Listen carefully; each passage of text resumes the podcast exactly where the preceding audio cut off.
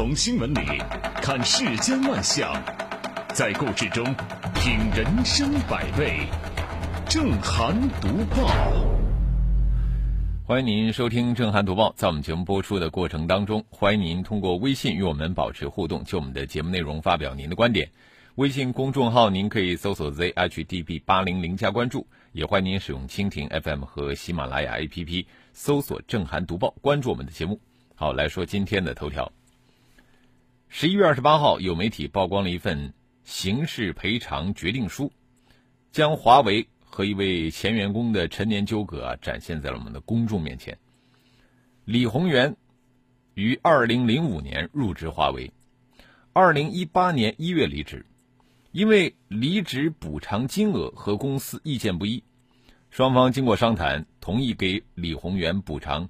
三十三万一千五百七十六块七毛三，这个离职补偿金，在二零一八年三月呢，李宏源过去所在部门的秘书通过私人账户向他转款这么多钱，然后在十二月十六号，李宏源因为涉嫌敲诈勒索罪被深圳公安局刑事拘留，并于二零一九年一月二十二号被逮捕，但是最终因为犯罪事实不清。证据不足，于二零一九年八月二十三号被释放，一共被羁押了二百五十一天。这个事件曝光以后啊，无疑引发了公众的高度关注，呃，对当事人报以同情和关切。公诉机关最终作出不起诉决定，说明他们在发现错误的时候及时加以了纠正，以及对侦查行为监督的有效性，及时避免了错案的发生。但是这个事件显然是具有相当重要的警示意义，就是我们对表达正当诉求者，我们不该粗暴以待，动不动就启动刑事追责程序。在现实当中，我们任何人在生活或是工作中，难免会因为各种原因与他人发生纠纷。在发生纠纷以后呢，双方既可以协商解决，也可以通过职能部门来协调解决。当然呢，还可以通过打官司，也就是诉讼的方式来解决。而且呢，在解决的纠纷过程当中，自然而然的会伴随着讨价还价、各自让步、互相妥协的一个过程。那么其中，不排除有一方漫天要价，另外一方就地还钱的场景出现。那么这既符合我们当下的现实国情，也不被法律法规所禁止，啊，这就是正常的事儿。呃，也就是说呢，发生纠纷之后的这个谈判和协调啊。它根本不是什么违法行为乃至犯罪行为，哪怕一方索要远远高于实际损失的财物，也未必构成犯罪。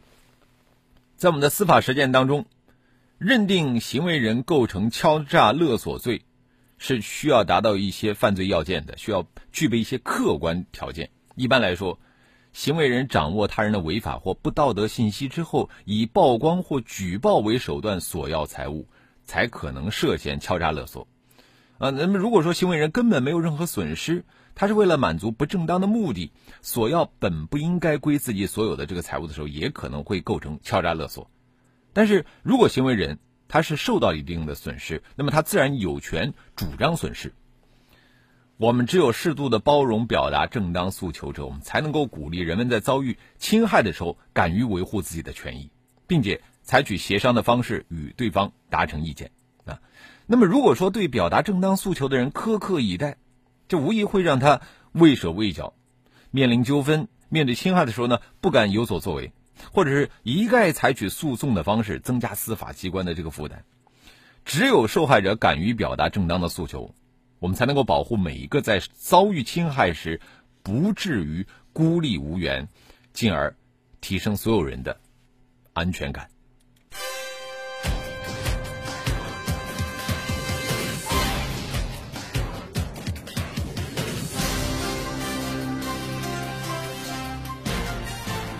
这里是正涵读报。事实不清，证据不足，检方可以判断得出来，深圳警方判断不出来吗？啊，超期羁押为什么？为什么会影响警方的公正执法？其实类似的情况，我们可以总结一下规律。比方说，因为是大企业，因为对方是少数民族，啊，因为对方是外国人，因为我们接到了领导的指示。那么在执法的时候，这个公正的天平就会发生倾斜。实际上，这个事情曝光之后，对华为也是很大的伤害。我在网上看到铺天盖地对华为的指责，所以说华为可能也很悲催，呃，这个李宏源也很悲催。我接下来要讲的，比他们都更悲催。据报道啊，四川乐山的杜鹏准备应聘保安工作，前往当地派出所开具无犯罪记录证明的时候，发现他七年前竟然在广安华营涉嫌非法经营罪被取保候审。为了撤销错误的犯罪记录，杜鹏奔走等待近两个月，迟迟未果。因为担心这个犯罪记录会影响女儿升学和就业，他陷入到了极度焦虑当中，于十一月十六号在家中去世。广安华营警方回应称，说是他们的工作失误导致的，目前系统已经删除了。类似这种被犯罪的案例，已经不是第一起了。比方说，我们读报曾经报道过的，因为信息录入错误导致武汉市民佘红艳被吸毒，那还有印象吧？再往前，绵四川绵阳男子谢红也因为莫名其妙被犯罪了十七年。其实相对来说，这些案例虽然也给当事人的工作生活造成了极大的麻烦，但是好歹他们都求得了清白。而我们刚才说的这个事件当中，杜鹏直到死都没有能够开出无犯罪记录证明。杜鹏的悲剧让人同情，同时也不免让人追问：被犯罪到底是如何发生的？杜鹏从来没有去过这个广安华营，他的身份证也没有丢失过，这样都还能把信息录错了，这的确很难理解。那从常识上来说啊，姓名、这个证照、包括户籍信息都不匹配，要识别那是相当的容易啊，更不该这样的一个错误拖了七年都没有撤销。广安华营警方对此承认，说是他们的工作失误，但是从目前已经爆出的情况来看，他们似乎是失当连着失误，信息录入出错，已经是有错在先了。这个纠错还迟迟不纠，算是错上加错。比如说，杜鹏在奔波维权的过程当中，先后因为这个错失了两份工作，等待了近两个月都没有结果。可是，广安华营的方面的说法是。我们删除记录，还要向省一级打报告，让杜鹏继续等。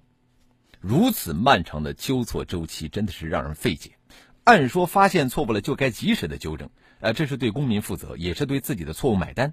正如网友质疑的说：“我们现在是一个什么样的时代？信息技术如此发达的时代，沟通协调都是异常便捷的。就算没有特事特办，你走路走过去报告也该传达了。”不至于拖延这么久，增加当事人的损失。有错就该及时的改。当下时有发生的被犯罪事件，本来就是让当事人为公共部门的失误担责。那么在这样的情况下，显然不能将错就错，而应该有错就纠。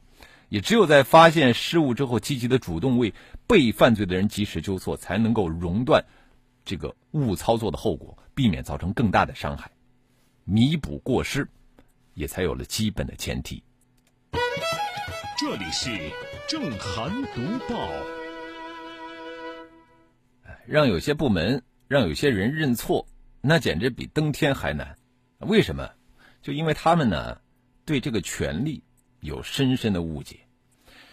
呃，在推广 ETC 的这件事情上，其实我们已经在各种被强迫、被套路的新闻当中，见识到了什么叫脑洞大开啊！前面有银行这个花式营销 ETC 埋陷埋陷阱啊，玩套路层出不穷。现在又有高速公路收费站雷人标语：未安装 ETC 不欢迎使用高速公路。据报道呢，这条标语出现在了厦门高速收费站，是福建省泉厦高速公路管理有限公司挂出来的。该收费部的相关工作人员表示。这条引发市民热议的横幅是十一月二十九号上午挂出去的，啊，在了解到不少市民抵制的声音以后，第二天下午就把这条横幅给撤下来了。无独有偶啊，也就在前两天，据海峡都市报报道，在这个福建晋江街头出现了一些通告牌，称轿车从十二月二号起未安装 ETC，禁止从晋江范围内高速入口驶入高速。那这样。也遭到了很多网友的质疑。当地有关部门回应说：“我们这个通告旨在鼓励车主抓紧办理 ETC。随着国家全面推进高速公路收费制度改革，高速公路省界收费站将要在年底取消。这个 ETC 的办理呢是大势所趋，涉事高速公路公司竭尽全力的想办法推广 ETC，初衷不难理解。但是即便如此啊，说建议车主尽快办理 ETC，你也得讲究方式方法，是吧？你像高速收费站挂一个什么未安装 ETC，我们不欢迎使用高速光高速公路这样的标语。就算是为了道路通畅的初衷是好的，也难免会给车主心里添堵。装 EDC 本来是便民举措，它不是以不便民反添堵的方式来推进的啊，所以说这些不免有些讽刺。这个暴露的是某些部门作风上的粗糙粗暴啊，而更直接的问题，直更直接的问题是啊，高速公路管理方，你有权不欢迎吗？车主交了费，他就能上路，你管理方凭什么不欢迎？呃，所以总而言之啊，雷人标语是可以摘除的，由此闹出的笑话呢，也可以一笑了之。但是这个背后的问题真的是值得深思，当地应该纠偏，更应该想一想如何去提高自己的管理水平，让 ETC 改革真正惠及民众。这里是正涵读报。装 ETC 就是为了方便，平日里我们为了方便，也经常开车的时候捎带亲朋好友或者说是同事出行啊。呃，法律上专门有一个词儿叫做“好意同乘”，呃，就是说日常生活当中我们基于友情或者是好意，呃，一方让另外一方无偿搭乘机动车的情况，啊，又称叫善意同乘。这个在好意同乘已经成了一种社会现象的时候。它所引发的交通事故的责任认定，也就显得越来越重要了。昨天呢，北京市第二中级人民法院在北京举行新闻通报会，介绍了近年来他们审理的涉及到好意同乘引发交通事故纠纷案件的一个情况，针对民众关心的一系列问题给出了解答。在这个会上传出了一些信息啊，我们梳理一下重点，就是说，虽然说现在全国各地还没有达成百分百的统一认识。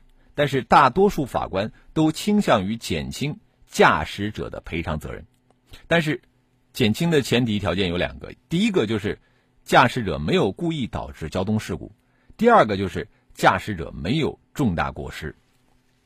而在北京中院审结的好意同城的交通事故案当中，有八成被判减轻驾驶者责任。这个减轻责任不是不负责任啊，呃，也不是说过度的承担责任，就是这样的判决。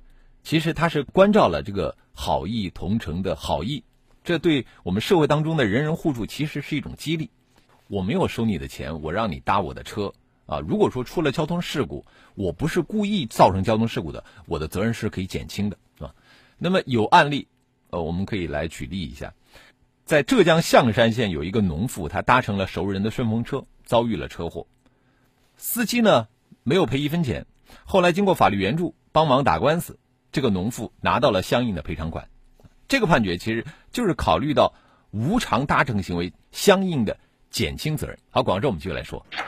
早了您吃点什么？来点有品质。您放心，咱这儿的早餐啊，选用最新鲜的食材，没有地沟油、瘦肉精、塑化剂、色素、香精一律对，也没有速成剂。那味道怎么样？味道纯正，入耳即化，关键是走心。有些什么口味啊？有酸的，醋酸、柠檬酸，生活的各种辛酸。有苦味的吗？有绿茶、咖啡、苦瓜、苦胆和各种苦闷。那甜的呢？有蜜，有糖，有苦味过后舌根是淡淡的甜和各种世间的美好。那肯定也有辣的。当然有朝天椒、生姜、大蒜和各种富有建设性。的麻辣点评，早餐要吃好，选择有品质的新闻大餐。工作日八点，FM 一零四正涵读报，诚意奉献。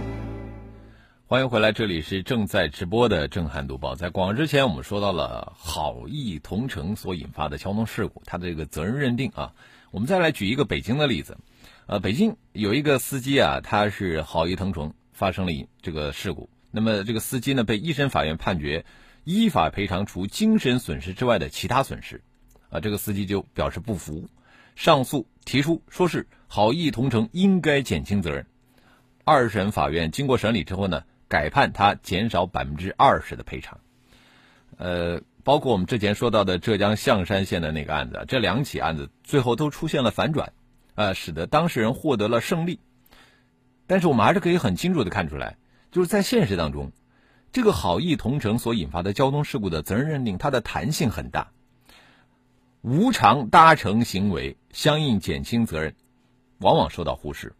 就我们不能指望每一起案件都要靠反转来实现公平，去慰藉那个好心人，是吧？呃，在有着大量判例的情况下，适度的减轻好意同城驾驶者的责任，我觉得应该是成为共识，那并且由此建立相应的一个减轻的标准。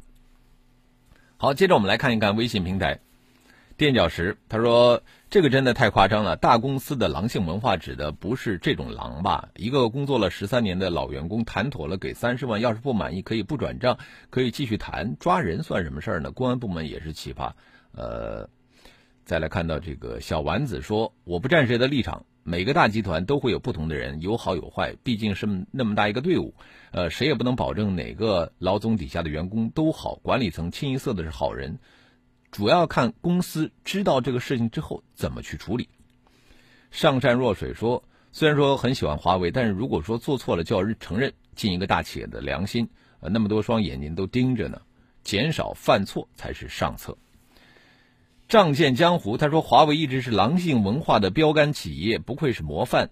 那就不要怪员工同样有狼性，狼一定要维护自己的尊严，不会像狗一样对你摇尾乞怜。你这个说的也挺好啊。三弟说，派出所拖那么久，导致人家走了，这样不算过失致人死亡吗？怎么判？现在好像还没有上升到这个法律诉讼环节啊。诗与远方说：“警方这么不负责，说轻了是渎职，说重了是诬陷啊！这也涉嫌违法犯罪了吧？还官僚主义，不积极改正啊！这成本实在太低了。”再来看到原声已空说：“私人账户转账大笔金额，然后随即立即报案敲诈勒索。个人猜测啊，这个应该是华为财务或者说人事有人或有些人啊想搞李先生一下。”好了，这都不排除啊，他们这后续是不是还有官司可打？我们可以继续来关注这个事情的后续进展。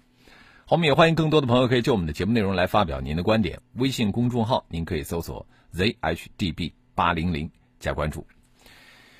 我们继续来说的是一张照片，说这两天啊有一张照片在网上传开了，有一群穿着白大褂的医生围着一锅液体，称是广西宾阳县。宾阳相依熬制长生液的现场会，并且称人类活到一百二十岁不是神话。听了讲笑吧啊！记者了解到呢，这张照片啊是始发于十一月二十九号是晚上十一点多，目前呢已经在微信、微博等多个网络平台传开了，引发了很多网友的非议。在十二月一号晚上。广西宾阳县卫生健康局的有关负责人向记者表示，说医生私底下研究讨论一些药物的效果以及业务上的问题是可以的，但不能打着私下交流的名义组织开展盈利活动。呃，这起事件啊，我觉得存在几个特别不同的地方，其中最明显的一点是什么呢？就是熬制长生液的人是真正的乡村医生，就是他们当中多数人应该是受过良好的医学教育的。呃，他们具有相应的医疗资质，啊，这个和过去过去那些什么所谓的神医有很大的不同，并且呢，无论是这个长生业，还是他们提出的人类活到一百二十岁不是神话的这个口号，啊，也和过去，呃，也让过去那些神医啊自愧不如。更大的不同就是在于参与这个项目的是多名医生，就而不是一两个啊，而且他们还经常在一起举办内部的研究讨论会。据称呢。他们这次熬制出来的汤药啊，也只有他们内部人可以喝，他们没有对外宣传，就是这个是本来不外传的，也不知道为什么就把它传出来了啊！你看以前的这些神医呢，他们大多都是单干，啊，两三个神医扎堆在一起，那是十分罕见的。那如今这么多医生扎堆干那么一件愚蠢的事情，呃，我就觉得很难以理解，就如此愚昧的行为也能够扎堆出现。而且还是那么多正规医生，那是难道这里边就没有什么明白人吗？神医夸大宣传，坑害患者，对这个社会的危害性很大。但是多名乡村医生集中在一起熬制长生不老汤，啊，俨然称得上是一次神医的扎堆出现。一批热衷熬制长生液的乡村医生，我觉得是当地群众的不幸。如果说这些医生的长生液研究成功，不仅将会可能危害更多患者的健康，也会损害医生队伍的形象。因此啊，我觉得广西宾阳当地的部门应该看到这起事件的社会危害性啊，从而迅速的采取补救措施。采取彻查事件的原因经过，消除这个事件的不良影响，并且以此为契机，净化当地医疗系统的行业风气，消除留存在部分医务人员脑子中的那些愚昧思想。这里是正涵读报。最后，我们要跟大家聊一聊二零一九年的十大流行语。咬文嚼字编辑部昨天发布了二零一九年的十大流行语：文明互鉴、区块链、硬核、融梗、什么什么千万条、什么什么第一条、柠檬精、我太难、我不要你觉得，我要我觉得、霸凌主义这些流行语入选了。呃，一个词记录一个年度。嗯，二零一九年已经走到最后一个月份了，二零二零年的新年正悄悄的临近。二零一九年十大流行语适时的发布，那么通过对这些热词的关注和解读，我们感受到真实的社会脉动。文明因交流而多彩，文明因互鉴而丰富。文明交流互鉴主张的内涵现在不断的在丰富，影响也在不断的扩大，引发了全球共鸣，这彰显了新中国的巨大影响力。中央确定。把区块链作为核心技术自主创新的重要突破口，不仅让这个区块链成为了信息技术领域的热词，也走进了大众的视野，成为了社会的关注焦点。硬核的彪悍、融梗的边界，还有霸凌主义的思维和行径，都是令人沉吟再三。年度流行语是语言的高度概括，年度流行语的魅力其实超出了语言的范畴。它是一个高度浓缩的热词，它清晰地呈现出了我们时代进步的脉动，它描画出了最精炼、最具代表性的中国表情和社会纹理，历历在目，让每个人印象深刻。年度流行语的盘点和解读告诉我们，二零一九年即将过去，新的一年即将到来，社会各界其实需要齐心协力，凝聚共识，形成合力，为新的一年贡献出更新、更美。更具创造力的年度热词。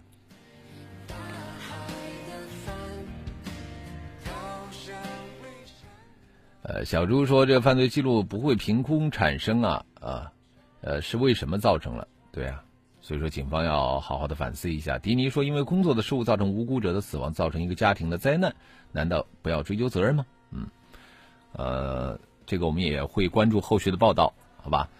非常感谢听众们的收听和参与。在节目的最后，我们送上一首由周冬雨、王俊凯、易烊千玺合唱的《星辰大海》。感谢您收听和参与。更多的交流，请您搜索微信公众号 zhdb 八零零加关注，也欢迎您使用蜻蜓 FM 和喜马拉雅 APP 搜索“正涵读报”，关注我们的节目。